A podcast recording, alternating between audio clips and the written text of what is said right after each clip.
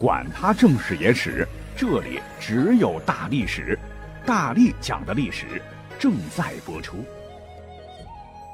你们好，我是大力丸儿。想加入大历史 VIP 群的听友们，可以微信搜索 D A L I S H I 二零二，或者是三零三，或者是四零四，大历史的英文拼写就可以了。来看今天的内容。俗话说，人非圣贤，孰能无过？那在古代。皇帝啊，甭管是暴君还是贤君呐，都犯过不少的错误啊。但有些帝王啊，出于面子将错误掩盖了事；而有些帝王则痛心疾首，甭管是不是发自真心吧，啊，是向天下发出了罪己诏，以求自省啊。那我知道很多历史小白不知道你说的罪己诏是个什么东西哈。其实罪己诏的诏就是诏书的意思，哎，就是皇帝下达命令的最高指示。那地方理解的要执行，不理解的也要执行。合起来，罪己诏就是皇帝本人的批评和自我批评的一类非常特殊的文体啊，甭管他是真改假改吧。罪己诏这种皇帝的自我检查报告本身就是非常值得探讨的政治文化现象。那今天呢，就跟大家伙来聊一聊历史上帝王们的奇葩、搞笑，甚至是让人流泪的罪己诏的故事。据考证，历史上最早的罪己诏，你猜是谁的？哎，可以追溯到连秦始皇都得膜拜顶礼的一位老大哥，他就是三过家门而不入、降服红魔的夏朝开国君王大禹。话说，大禹在刚刚登上帝位的时候呢，有一次见到了很多犯了罪的囚徒吧，他竟然是痛彻心扉的大哭了起来。那旁边的人很疑惑，就问：“您为什么要哭啊？”大禹回答道：“以前尧舜在位的时候，人人都能坚守本心，禹为君，百姓各以其心为心，视为痛之。可是当我在位后，居然还会有犯罪之人，实在是令人痛心。这都是我的过错，我要向天下人谢罪。” 甭管大禹是不是在作秀表演啊，这都是名副其实的历史上最早的批评和自我批评。后来那不知道过了多少多少年啊，商灭夏，周代商，武王伐纣之后，姬发登基，建立了大周。那两年之后，很不幸，他英年早逝了。即位的呢是他的儿子，就是周成王姬诵。由于这小伙子年少，当时没有办法处理朝政。武王的弟弟，也就是成王的叔叔周公姬旦，不是吃的那个鸡蛋哈，就怕天下人听说武王死后新君即位，众诸侯不服，背叛朝廷。这个周公呢，就替成王代为处理政务，主持国家大权。可是这就让武王的另外两个弟弟，一个叫做管叔显，一个叫做蔡叔度，极为不满，嫉妒让他们发疯啊。于是四处造谣，污蔑周公、周兴辅佐成王，那只是表面现象。其实呢，他想刺激废成王，自己称王。所谓是三人成虎嘛。年幼的成王听到这些谣言，慢慢的哈就真相信了，对一心辅佐自己的周公就不太信任了。周公一看，哼，好吧，既然这样的情况，我也不管了，我离开京都回家养老吧。那么等到周公离开之后，成王的这两个坏叔叔就瞅准机会，暗中勾结商纣王的儿子武庚，预谋发动叛乱，搞掉周成王。周成王是提前听到了风声，惶恐至极，吓得不知道怎么办了。于是乎，底下人出主意：“您呐，赶紧把被你逼走的周公请回来，说不定这个情况有解。”成王。非常悔恨自己听信谗言，马上派人用最隆重的礼仪把周公给请了回来。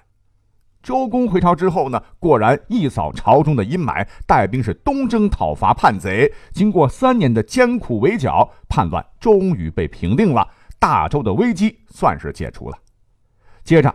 周公又忠心耿耿地替侄子打理了几年国政，等到成王成人后，毫不恋权地把大权还给了他，让他自理朝政。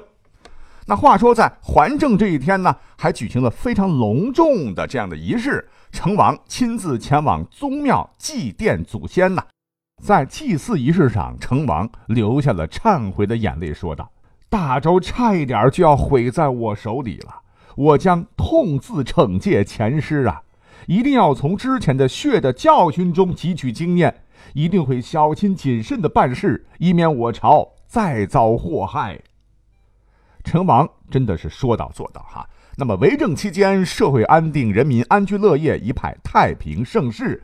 于是乎，欲其成而避后患，哎，这就是成语故事“惩前毖后”的由来。这也算是三千年前周成王对天下发布的罪己诏了。不过，哎，我们也知道哈，我们中国历史上第一个称皇帝的是谁呀？是秦始皇哈。那么，哪位皇帝是我国史上第一个敢于揭丑扬短的帝王呢？答案就是汉朝的文帝刘恒。刘恒在历史上算是一个不错的皇帝哈，他也开创了帝王下罪己诏的惯例。那根据统计，在汉文帝的带领下，榜样效应吧，在二十五史当中，共有七十九位皇帝随其后下过罪己诏。其中呢，汉朝是十五位，三国有三位，晋朝七位，南朝十四位，北朝一位，隋朝一位，唐朝八位，五代六位，宋代七位，辽代一位，金代一位，元朝四位，明朝三位，清朝八位，外加后来的洪宪皇帝袁世凯。那么汉文帝为什么在历史上要做自我检讨呢？《史记》的《孝文本纪》里记载说，汉文帝即位后的第二年，当年呢他是二十二岁，还很年轻啊。阴历的十一月晦日，就是三十的时候，出现了一次日食。没想到过了半个月，到了阴历十二月的望日，就是十五的时候，掌天文观察的大臣又报告说，不好啦，又发生日食了。那日食对我们现代人来说就是一个非常非常正常的天文现象哈，可是古人认为这是天象预警，了不得了。夫至尊莫过乎天，天之变莫大乎日食啊！那是会引起社会的极大恐慌的。当时的古人就会想啊啊，老天爷为什么要发飙啊？肯定是天下没有被天子治理好嘛。赶巧哈，当时汉帝国那几年也是天灾不断，水旱还有极疫之灾频繁爆发，连年庄稼欠收。为了稳定民心，让老天爷息怒，汉文帝在日食后就很快发布了一个诏令，向全国臣民颁布。他是这样说的：“朕听说，上天生育人民，设置了君主来养育治理人民。”君主如果不得施行的政治不平衡，上天就会显示出灾祸来警告君主。这次十一月晦日出现了日食，公然在天上显示出迹象，说明灾祸是很大的了。朕获得继承宗庙的大位，以卑微之身获得万民仰仗的君王位置，天下治乱在朕一人，还有两三个执政的大臣，罪责就让朕和他们。一起来承担吧，哎，这是一个典型的自我批评哈。难能可贵的是，他还呼吁臣民向他提出最严厉的批评建议，说本诏令发布以后，请大汉所有臣民都要思考朕之过失以及朕没有发现、没有考虑到的问题，来告诉朕，并可以大胆的向朕推荐贤良方正的人。能够直言极谏的人来帮助朕克服不足之处。那诏书发出之后，当时到底有没有小民斗胆给皇帝老子提建议来逆鳞呢？很可惜哈，史书上没有明确的记载。但当时有一件真实发生的事儿，哎，也可以看出汉文帝确实是一个善于接纳意见的人。或许这件事儿啊，跟罪己诏有密切关联啊，最终促使汉文帝下决心改变了长久以来的司法刑狱政策。那这是什么事儿呢？在文帝四年的时候，当时的齐地有一个叫做淳于意的官员被人告发，那按照当时的法律，应当押送到长安，然后施以肉刑。肉刑就是墨脸上刺字儿，还有义割鼻子，废把你的脚给剁了，还有宫变太监等等刑罚的总称哈。那淳于意有个女儿叫做淳于缇萦，他不忍心见父受刑，就一路跟随到长安，上书汉文帝说：“我爹犯法受刑是应该的，可是割掉他的鼻子或者砍掉他的脚。”他就永远是一个废人了，就算想改过自新也不可能了。请陛下同意，我愿意做官府的奴婢，来替老爹赎罪，好让他有改过自新的机会，重新做人。啊，文帝看罢，这个小姑娘有如此孝心，真是让人感动啊。随后，他不仅是宽免了淳于意，而且彻底废除了肉刑。那么从这个故事来看，哈，有这么一位善于倾听民意、改正自我的好皇帝，大汉能不好吗？果然，大汉在他的带领下，从此进入了强盛安定的时期，是百姓富裕，天下小康。那么，在汉文帝之后，哈，大汉历史上还有一位硬核皇帝，那就是大名鼎鼎的汉武帝刘彻，这是汉文帝的孙子啊。那么他其实在位的时候呢，也颁过一个罪己诏，历史上非常有名，唤作轮台罪己诏。总体而言，我觉得也应该算是历史上真心实意的罪己诏。他是怎么说的呢？他说：“朕即位以来，所谓狂悖，使天下愁苦，不可追悔。自今世有伤害百姓、糜费天下者，悉罢之。”那我们都知道，汉武帝历史上早年还是励精图治的，可是老年的时候啊，昏招频出，好神仙方术，大兴土木，挥霍无度，甚至是听信谣言，害死了很多人，其中包括自己的至亲。汉人听闻的自灭三族啊，所以导致整个汉朝是政治黑暗，再加上穷兵黩武，跟匈奴打了几十年，国库空虚啊，百姓苦不堪言。好在汉武帝有所悔悟啊，面对大厦将倾，是痛改前非，颁布了罪己诏书，及时的缓解了汉朝的内部矛盾。哎，这也标志着汉朝的治国路线由上攻调整为守文，与民开始休养生息，距离跟秦朝悲剧一步之遥的时候，及时的踩了刹车，否则汉朝那到了刘彻这儿，估计也要赶朝换代了哈。那汉武帝。敢向天下承认自己的大错，不在乎因此留下污名，所以我觉得汉武大帝，那能够留下大帝这样的称呼，当之无愧啊。好，下面呢，再给大家介绍一个最狼狈的，我觉得也比较搞的罪己诏哈。那下这个检讨的人是谁呢？不是别人啊，正是文学上才华横溢，政治上却狗屁不通的宋徽宗赵佶。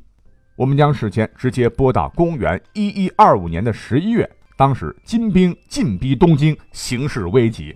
呃，当时宋徽宗那是被吓破了胆呐，惊慌失措啊，然后就想听听大臣的建议。有大臣就谏言呐：“皇上啊，宜先下罪己诏，更革各种弊政，使人心悦，天意回。”哎，最后三个字很关键，就是要让老天爷开心，您的这个皇帝之位可能才保得住。